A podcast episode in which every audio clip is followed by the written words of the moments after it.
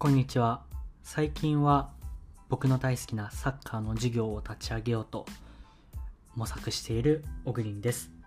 こちらについてはまた詳細がしっかり決まったらご報告させていただければというふうに思っております。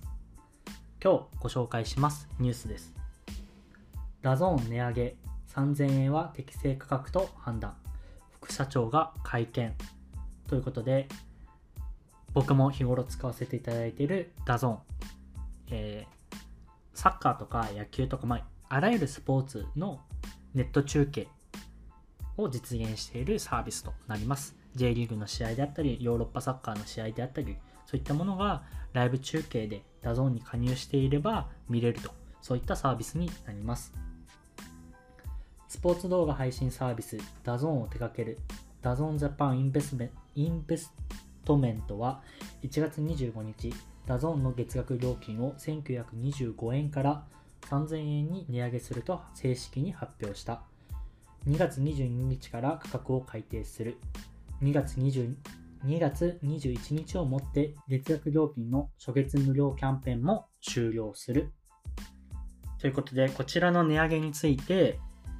まあいろんなところで、まあ1925円から3000円なんで1000円近く値上げすることもあり、1000円以上ですね。まあ、批判的な意見とかもかなり見受けられるんですけど、これについて僕の考えを述べていきたいなというふうに思います。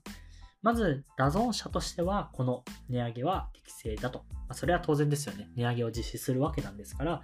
まあ、適正だと思ってますし、もっと言うならば、これを実施することで、えーユーザー数は仮に減ったとしても売上全体としては増えるだろうという見立てがあるんだと思います。で今、単純に僕が思ってることとしては、この月額3000円が高いというふうに感じてしまう。まあ、そういう感覚な日本社会っていうのが結構僕は違和感を持ってます。ま、実際僕の場合、え、ー、と、ヨーロッパチャンピオンズリーグが見たいんで、ワウワウにも加入してるんですけど、まあ、どちらかというと、このダゾーンにチャンピオンズリーグとか、そういったものが見れるようになってくれるももう全く文句なしだし、むしろもっと値段上がってくれても、喜んで払いますよというような、僕としては気持ちなんですね。そのくらい、スポーツの今、えー、放映権っていうのはかなり値段も上がってますし、僕が大好きなイギリスのプレミアリーグは本当に結構高いんです。でそういうのを加味すると、こういったサービスを提供してくれてる。それをたったの月額3000円で見れるっていうのは、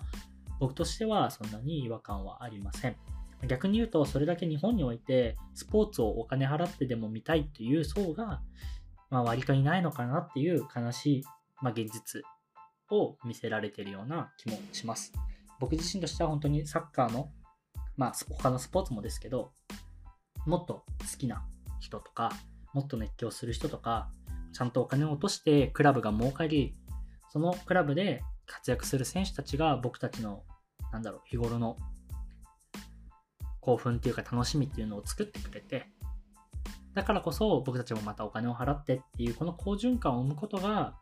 ま、社会にとっても僕はプラスだなと思うぐらいスポーツっていったものは、え、僕自身の生き方っていうか人生を豊かにしてくれてますし、その感覚を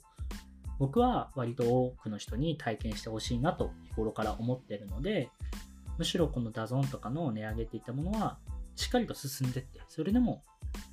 妥当だと思ってもらえるようなスポーツ文化っていったものを作っていきたいなというふうに思ってます。まあ、細かく言うと放映権の問題とかそもそものところでいろいろ僕自身も思うことはあるんですけど、